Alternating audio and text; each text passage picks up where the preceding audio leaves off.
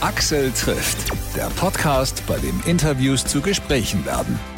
Danke fürs Downloaden, danke fürs Streamen, danke fürs Weiterempfehlen. Ich bin Axel Metz, sage herzlich willkommen zu einer neuen Podcast-Folge mit einem DJ und Produzenten, der seit 2005 sehr erfolgreich Musik für die Tanzflächen hier im Land und darüber hinaus macht. Ich freue mich auf Oliver Kolecki. Ich finde ja dein Album sehr, sehr spannend. Ich habe es mir da im, im vorhin erst nochmal angehört, um nochmal so ein bisschen meine Gedanken zu sortieren. Schön. Die Reise zur Vernunft, Trip to Sanity. Der Titel von dem Werk ist so ein bisschen Programm, wa? Und passt gut in die Zeit. Ähm, es passt, glaube ich, allgemein äh, gut in die Zeit. Ähm, ich glaube, äh, der ganzen Menschheit würde es gut tun, mal ein bisschen vernünftiger zu werden auf verschiedenen Ebenen, aber mir natürlich auch. Und ja, deswegen passt das super. Hm. Du bist äh, schon ewig in der Dance-Szene unterwegs, bist so für das breite Publikum so ein bisschen unter dem Radar immer so ein bisschen geflogen.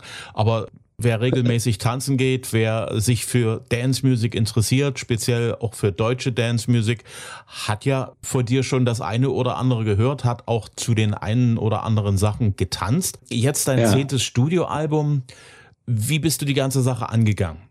Zu sagen, okay, ich ja. bin jetzt schon seit Ewigkeiten am Start, jetzt das zehnte, wird das was anderes als das, was ich vorher gemacht habe? Oder äh, wie war so die Herangehensweise an die ganze Geschichte? Ähm, erstmal möchte ich sagen, dass ich eigentlich immer ganz gern unterm Radar so ein bisschen war. Ja, ich äh, habe ja äh, zwei Alben für Universal geschrieben. Ähm, das ähm, dritte und vierte Album ist bei Universal erschienen und da habe ich schon so ein bisschen Mainstream-Luft geschnuppert. Aber ich habe auch gemerkt, okay, das ist mir ein bisschen zu viel Aufmerksamkeit. Ich bin wirklich der Club-DJ, äh, ja, der gerne nachts in Clubs auflegt. Und ähm, deswegen habe ich mich bewusst so ein bisschen für diese undergroundige Schiene eher entschieden. Äh, genau, das zehnte Album. Ja, ähm, es ist so ein bisschen Back to the Roots. Ich äh, lege ja ganz schöne ähm, Veränderungen über die Jahre bei den Alben hin. Früher war ich ein bisschen poppiger, dann war es mal ein bisschen härter. Die letzten beiden Alben waren sehr, ähm, sehr ruhig, so Downtempo-Musik. Es kam sehr gut in der Meditations- und Yoga-Szene an. Ähm, ich bin einfach ein Musiker, der mag nicht sein ganzes Leben das Gleiche zu machen. Ich brauche das für mich selbst, dass mir das nicht langweilig wird. Und jetzt das zehnte Album ist so ein bisschen wieder zurück. Es wird wieder mehr gesungen. Es sind viele Indie-Tracks mit echten Bassen, mit echten Gitarren und wieder ein bisschen auch massenkompatibler. Ich glaube, deswegen unterhalten wir uns ja auch hier. Jo. Reise zur Vernunft. Also ich finde ja den, den Reisegedanken auf dem Album ja sehr, sehr spannend. Erstens mal Silly Jam, ich finde das einen total coolen Opener. Ja, danke.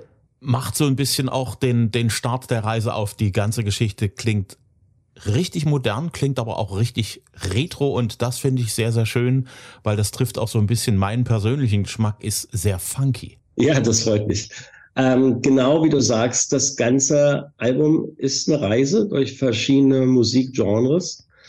Ich ähm, mag sehr gern den Hörer mitzunehmen und einen großen Spannungsbogen aufzubauen und ihm verschiedene Stile, eigentlich meinen Können, zu zeigen und ihn zu unterhalten. Und genau, Silly Jam hat was sehr Discoides, was Souliges, aber trotzdem mit einer modernen äh, Drum-Programmierung. Und ja, ich finde, das einfach macht gute Laune, was in der heutigen Zeit ja auch nicht verkehrt ist und ist eine schöne Einleitung für das ganze Album. Dann kommt ja Get on the Bus. Mein erster mhm. Gedanke, den ich dort hatte, war, da dreht sich hier richtig die 70er Jahre Disco-Kugel. Mein zweiter Gedanke war Patrick Star aus SpongeBob, der sich wahnsinnig freut, dass der Bus endlich da ist und das ständig ruft. ähm, du nimmst die Leute dort praktisch mit im Bus auf die Reise, ne? Ja, wenn man so will, ja gerne. Ähm, ja, ich weiß auch nicht. Also ich habe ein starkes Fable für Disco. Ja, das mochte ich schon immer gerne. Aber natürlich habe ich, traue ich mich das nicht immer so zu produzieren. Wenn ich jetzt auf einmal ein reines Disco-Album machen würde, würde ich denken, was ist denn mit dem Kulecki los? Ähm, jetzt macht er auf einmal äh, zwölf Disco-Tracks. Aber natürlich muss ich ausleben, was in mir so brodelt. Und ich habe auch kein, es gibt ja so Produzenten, wahrscheinlich sogar die meisten, die machen über ein ganzes Album eine Musikrichtung. Äh, aber das ist gar nichts für mich. Ähm, ich will den Leuten die Facetten zeigen und das ist ja ein sehr ähm, freudiger ähm, Disco-Track, den man super hören kann, wenn man im Auto sitzt und zu einer Party fährt. Da ist er tatsächlich perfekt für. So habe ich es auch verstanden. Also Musik für den Vorgeschmack auf den Abend für die Party. Ja, exakt so ist es. So ist es gemeint. Du sagst, du bist ein Fan von, von Disco 70er Jahre. Gibt's da so Klassiker, die einen absoluten Platz in deinem Herzen haben? Ähm, also, das, also ich bin natürlich ein großer 70er Jahre Fan. Ja, ähm, Disco war immer nur so peripher, ähm, aber ich bin äh, eigentlich bin ich ein großer Fan von äh, so ähm, psychedelischer und äh, hippiesker Rockmusik wie äh, Led Zeppelin oder The Doors, Neil Young. Das sind eigentlich meine Heroes, die auch mich educated haben über die Jahre. Ähm, aber ähm, bei ja keiner Disco höre ich immer, höre ich auch gerne im Club kann ich jetzt leider nicht so mit dem Namen um mich werfen. Hm. Das ist verrückt, wenn man das mal sich so auf der äh, Zunge zergehen lässt. Du machst Dance Music in allen Ausrichtungen und sagst, einer meiner Ausbilder war zum Beispiel Led Zeppelin oder eben auch Neil ja. Young. Du bist ja wahnsinnig breit aufgestellt. Also äh, das Ding ist einfach, ich habe meine, ich, ich habe halt meine ersten Songs mit 13 geschrieben ja, und das ist nun mal verdammte 35 Jahre her. Und ähm, in den 35 Jahren habe ich nichts anderes groß gemacht, außer Musik gehört und geschrieben. Und ähm, ja, ich bin halt mit der Plattensammlung von meinem Vater äh, groß geworden. Das waren die Beatles, äh, die ersten Jahre. Und dann habe ich angefangen, Musik zu machen. Äh, dann war ich jetzt in ganz vielen Bands, in Rockbands. Ich war einer, also Doors Coverband, äh, viele Jahre. Und dann, ich habe in Braunschweig gewohnt und auf einmal kam Hip-Hop auf. Und das fand ich neugierig. Und da habe ich Hip-Hop mitgemacht, war Produzent für Hip-Hop-Bands, habe mit MC René und vielen Hip-Hop-Acts zusammengearbeitet. Und dann kam House und Techno und dann fand ich House und Techno total spannend. Ja, ähm, Daft Punk waren meine ersten Heroes. Ähm, ich habe so ein bisschen die neuen Stuhl. Ich war immer neugierig. Ja, ich war immer neugierig, auf was da so in der Musikgeschichte aufpoppt und habe das immer aufgesogen. Und dadurch habe ich einfach in meinem Leben schon viele Musikrichtungen miterlebt und auch viele Musikrichtungen für mich dann umgesetzt. Hm. Das ist ja das Schöne, wenn man sehr, sehr viel kennt und sehr viel mag, dann hilft einem das ja selber auch äh, vielseitiger in der eigenen Musik zu sein. Total, na klar. Man, äh, gerade als Musiker, wenn ich wenn ich Lieder höre jetzt im Radio, bei mir rattert ja, also nicht, dass ich die Noten vor mir sehen würde, aber ich achte automatisch immer als Vollblutmusiker, wie ist das arrangiert, was sind die Instrumente. Äh, ich, ich schneide das schon alles mit. Ich bin jetzt irgendwie äh, in der Musiktheorie bin ich ganz gut, aber wenn du mich jetzt, weil du mich ja gerade schon nach, bei Disco jetzt nach großen Namen fragst, ich habe unfassbar schlechtes Namensgedächtnis. Also wenn ich jetzt so äh, äh, Vertreter verschiedenster Kategorien nennen sollte, dann kann ich das vielleicht gar nicht. Aber ich kann Musik gut hören, analysieren und für die für mich verarbeiten und selber dann äh, mit einem anderen Gewand äh, umsetzen und ähm, komponieren. Hm. Kannst du Noten lesen? Ja, um Gottes Willen, ja, ja, ich habe Klavier, ich spiele Klavier ähm, das ähm, mit, mit genau mit 15 habe ich ähm, Klavierunterricht äh, von meinen äh, Eltern gesponsert bekommen, wo ich im Nachhinein sehr glücklich darüber bin. Bin jetzt kein großer Pianist, äh, Pianist oder so. Ähm, aber genau, und dann habe ich auch äh, später Abitur mit ähm, Schwerpunkt auf Musik gemacht. Also Musiktheorie und so, äh, das habe ich schon drauf, ja. Du bist also ordentlich mit Hintergrund ausgestattet. Ja, das würde ich über mich jetzt nicht selbst sagen, aber gut, wenn du das sagst. Du hast den Mückenschwarm bei Sven Fates Cocoon veröffentlicht. Welche Rolle darüber hinaus spielt Sven Fate in deinem Leben als Musiker, als Produzent, als, als DJ? Keine große. Ähm, also ich bin eben Menschen, äh, Sven Feth, ich bin Sven Feth äh, super dankbar. Ja, äh, das war die Initialzündung für meine Karriere damals. Und ähm, ab dem Moment konnte ich nach ja, sehr vielen Jahren endlich mein Hobby zum Beruf machen, was natürlich ein großer Wunsch von mir war. Aber es war eher so, dass zu dem Zeitpunkt, wo der mich ähm, gesigned hat, äh, ich war da gar kein Sven-Fan überhaupt nicht. Es war mir viel zu hart. Ja, der hat zu der Zeit ja relativ harten Techno aufgelegt und ich war so auf Death Punk, äh, Arman van Helden, so auf so richtig Haus mit Gesang. Aber ich, aber alle meinten zu mir, ey, der ist voll berühmt. der ist voll berühmt, du musst das machen. Und dann bin ich auch so ein bisschen zum Techno gekommen. Aber ich habe das gar nicht so, wusste gar nicht. Also ich kannte Sven Feth, aber ich wusste jetzt auch ehrlich gesagt gar nicht, dass das so eine große Sache damals war. Ich war in einem ganz anderen Genre. Und heutzutage, äh, wir treffen uns ab und zu. Und ich weiß ihn sehr äh, zu schätzen. Er ist ein unfassbar guter DJ. Er ähm, ist ein guter äh, Selekteur, ist ein äh, starker Entertainer auf der Bühne. Er hat eine unglaubliche Energie. Also äh, großen Respekt. Ähm, aber er legt halt schon ein bisschen andere Musik auf als. Klar. Was mir an dieser Stelle auffällt, viele der Helden aus den ganz späten 80ern, 90ern und darüber hinaus sind immer noch aktiv. Ich sehe gerade Westbam sehr aktiv, mit dem habe ich vor zwei Jahren, glaube ich, gesprochen. Ähm, der macht ja mittlerweile sein 40. Jahr als, als ja. DJ. Habe ich auch gesehen, ja. Ja, ja, ich habe es auch gesehen. Ähm, ja, Respekt. Ähm, wow, genau. Also, dass man in dem Alter ist ja noch, ich bin schon nicht mehr der Jüngste, aber der ist halt noch ein paar Jahre mehr auf der Uhr. Ich finde das, ähm, ich werde nicht, ich werde das glaube ich nicht so lange durchziehen. Aber ich habe einen Respekt. Ich habe gesehen, in Berlin ist er hier im Metropol aufgetreten und auch mit seinen alten Kollegen. Finde ich, ähm, finde ich, äh, finde ich toll. Hm.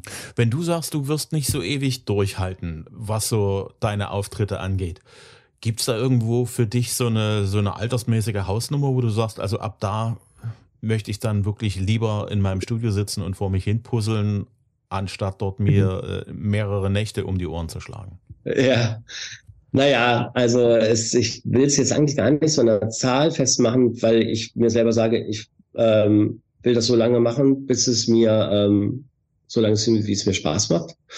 Und es macht mir erstaunlich immer, äh, erstaunlicherweise immer noch Spaß nach so vielen Jahren. Aber ähm, das Reisen, das Reisen, das, ähm, das, das geht natürlich an die Substanz. Ja, ich spiele sechs USA-Wochenenden pro Jahr, drei Südamerika-Wochenenden pro Jahr, zwei Südafrika-Wochenenden pro Jahr, zweimal Australien, einmal, also ich reise einfach unfassbar viel. Und ähm, das immer diese langen Flüge, Jetlag. Ich habe ja, ja, mindestens einmal im Monat Jetlag und ich bin sehr Jetlag ähm, empfindlich. Das ist also sehr anstrengend. Jetzt zum Beispiel gerade komme ich aus Japan und bin ja ähm, schlafe jeden Tag und muss ich um 19 Uhr schlafe ich ein und wache um 3 Uhr auf jetzt seit sechs Tagen. Und ähm, also kein Mitleid, ne? Ich finde das alles toll, ich habe mir das ausgesucht, aber es ist trotzdem anstrengend. Und ähm, ich ja, und ähm, nö, ich mache das schon noch ein paar Jahre, aber ich will erstens der jungen Generation noch Platz machen. Ja, ich will nicht so einer sein, der ewig ganz verkrampft an seinem äh, Status und an seiner Position festhält. Und ich produziere, schreibe Songs offensichtlich genauso gerne, wie ich auflege, sonst hätte ich nicht zehn Alben geschrieben. Und ähm, das reicht mir dann auch, wie du so schön gesagt hast, im Studio rumzupuzzeln und äh, dann ist ja auch okay, wenn man ab und zu mal auftritt.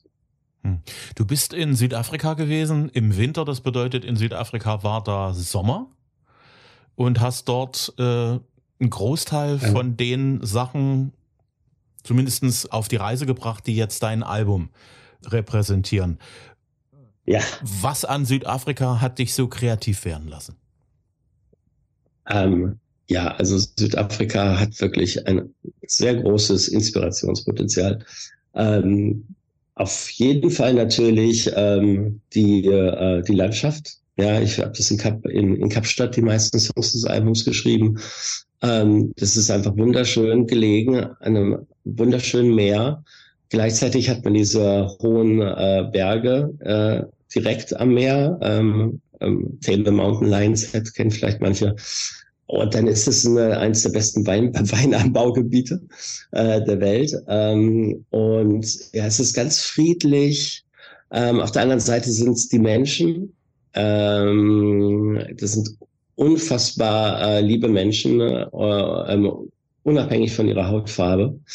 Ähm, dann ist das aber auch eine Inspiration, dieses Issue zwischen People of Color und uns Weißbroten, ähm, was auch eine gewisse Energie dort freisetzt. Ähm, ja, es gibt viele Inspirationsgründe. Hm. Du liebst Strandspaziergänge und du gehst, heute heißt es ja hiken, früher hieß es wandern. Was macht das mit dir? Was steht das im Pressetext oder was? Das steht in deinem Pressetext. Oder? Meditative ja, Hikes und lange Strandspaziergänge. Geil. Ja, also das, äh, wow. Ja, ja, äh, Mann, ich muss mir echt nochmal durchlesen. Ähm, du bist das erste Interview von vielen, deswegen habe ich das noch gar nicht so drauf. ähm, ja, äh, das, also das ist, stimmt natürlich. Also ich mag Wandern sehr gerne ähm, ähm, meditative Spaziergänge am Strand klingt mir jetzt ein bisschen zu romantisch. Ähm, aber ich, ähm, ich bewege mich gerne. Ähm, ähm, auch nochmal auf meine etwas höheres Alter bezogen, merke ich halt auch, dass mir das gut tut. Ja, kann man ja auch ein bisschen gehen lassen äh, in meiner Karriere. Und seit ein paar Jahren bin ich ziemlich fokussiert ähm, auf äh, äh, körpererhaltenden Maßnahmen und ähm, ja, doch, total, ja, kann in der Natur sein, ne? In der Natur sein, frische Luft einatmen, ähm, Pflanzen- und Tierwelt ähm, bewundern, ähm, lange Gespräche mit interessanten Menschen auf Wanderungen führen. Bin ich voll inspirierend, finde ich entspannt und hat auch definitiv was Meditatives. Hm. Stay Until the Light, da sind bei mir sofort die, wie sagt man das, die Synapsen angegangen und ich habe mich gefragt, wo, wo kommt das alles her? Mir ist ja. Mars aufgefallen, du kennst bestimmt noch Pump Up the Volume, den Groove. Ja. Du hast Goth-Einflüsse okay. äh, drin, du hast Industrial und du hast vor allen Dingen sehr hymnische Momente in dem, in dem Song drin. Ja. War das diese gesamte Mischung der Grund zu sagen, das hauen wir als Single raus? Ach, ja, also total. Ich bin von dem äh, Song sehr überzeugt. Und das ist auch einer von den paar Songs, wo ich sogar sage, ich bin stolz, wirklich stolz, den geschrieben zu haben. Ähm, weil der, genau, weil der ganz viele Zutaten hat, was außen, ähm, was ihn zum Hit macht. Zum Hit machen sollte, ist nämlich leider nicht so richtig ein Hit geworden. Aber also für mich ist das ein Riesenhit, ja. Ähm, der Sänger ist toll, äh, die Hook ist so stark, ist so catchy, es nimmt einen so mit, es ist motivierend, es ist lebensbejahend, alles Mögliche. Ja, der kam im Mai raus. Ich weiß auch nicht, die Leute haben den nur so mittelmäßig verstanden. Also inzwischen kamen andere Singles raus, die weit erfolgreicher waren als die. Aber tatsächlich für mich persönlich und für dich anscheinend auch, ist es eins der stärksten Checks auf diesem Album. Du hast mit Fritz Kalkbrenner aufgenommen, Hard on Hold. Fritz hat ja wirklich eine sehr besondere und auch spezielle Stimme. Wie läuft das so? Wie kommt ihr zusammen? Wie trefft ihr euch? Wie arbeitet ihr zusammen? Weil Fritz hat ja auch viel zu tun. Total. Und deswegen wird es jetzt hier un unromantisch an der Stelle, weil es natürlich, wie man das heutzutage, glaube ich, sehr oft hört, ähm, wir uns ähm, nicht in einem Raum waren. Ja, wir waren leider nicht in einem Raum. Ähm, ich habe dieses Instrumental geschrieben, wie man es auch da hört, und habe überlegt, so wie ich es mit allen Albenchecks mache. Ne? Ich schreibe einfach Songs und bei paar Liedern denke ich so, okay, wow, da passt jetzt Gesang dazu. Was, was für ein Gesang passt dazu? Männlich oder weiblich? Und dann überlege ich, okay, was, wen gibt's denn? Einen Newcomer, an neuen Stimmen. Meistens entscheide ich mich ja für unbekannte Vokalisten, um, äh, ja, weil ich es einfach interessanter finde. Aber jetzt gerade zum zehnten Album dachte ich auch mal, okay, ist cool, ein paar alte Weggefährten dabei zu haben. Und Fritz und ich, wir kennen uns schon lange, wissen uns zu schätzen. Ich habe auch schon zwei Remixe gemacht äh, in den letzten Jahren. Und ich habe ihm das rübergeschickt und das ging dann richtig schnell. Also ihm scheint das wirklich gut gefallen zu haben. Das waren nur ein paar Tage, da hat er sofort geantwortet über sein Management. Ja, wir wollen das machen. Fritz probiert jetzt was dazu. Und dann war noch mal ein, zwei Wochen, wo er das geschrieben hat. Und dann hat er mir die Vocals zurückgeschickt und es hat halt so gut gepasst. Dann hatte ich die Vocals, war zurück in meinem Studio und dann habe ich noch den Track so hin und her verändert und dann geschliffen, bis das fertige Werk fertig war, was man jetzt auf dem Album hören kann. Hm. Du bist mit Trip to Sanity auf Tour, bist am 21. Ja. November in Leipzig im Tröbchental. Ja. Was fällt dir so ganz spontan ein, wenn du an Leipzig denkst? Boah. Ähm, Fußballmannschaft, äh, sehr äh, junge Stadt, die ähm, laut Statistiken sehr lebenswert ist. Ich war oft schon in Leipzig, habe früher immer im Club Eli Pamanoke gespielt und die letzten Jahre habe ich in der Open Air Location Westhafen gespielt und habe eigentlich da nur, nur Gutes in Erinnerung. Hm. Täubchental ist ja so ein, so ein typischer Live-Laden auch. Wie wird deine Show werden? Wirst ja. du dort alleine dort an, an der Technik stehen oder äh, hast du Gäste mit? Hast du Musikanten mit? Wie wird deine Live-Show sein? Genau, also die Live-Show, möchte ich sagen, ist für mich was wirklich, wirklich ganz Besonderes äh, weil ich äh, bin ja als DJ unterwegs jetzt so viele Jahre und jetzt traue ich mich endlich mal ähm, nicht nur immer fettige Tracks aufzulegen, sondern endlich mal die live zu spielen. Also ich bin mit meinem Sound Engineer zusammen auf der Bühne. Ich spiele entweder Klavier, Synthesizer oder er spielt Gitarre und auch einen Moog Synthesizer. Ja, und wir bieten einfach die Lieder des neuen Albums da, aber natürlich auch die bekannten Hits aus meinen letzten zehn Alben wie Hypnotize und Co. Und genau, es gibt ein Bühnenbild, es gibt eine Live-Show, eine Light-Show, der Lichtshow, die abgestimmt ist auf die Musik. Also es ist alles anders als sonst, wenn ich auflege und es ist wirklich ähm, ja ein ganz besonderes Erlebnis. Hm. Sonne geht auf. Der Song, also im allerersten Moment, als ich den gehört habe, habe ich mir gedacht, okay, warum ist der nicht am Ende des Albums, sondern plötzlich mitten in der Mitte? Ähm, ey, ey, lustig, der war erst am Ende. Also nicht ganz am Ende, aber der war relativ weit am Ende.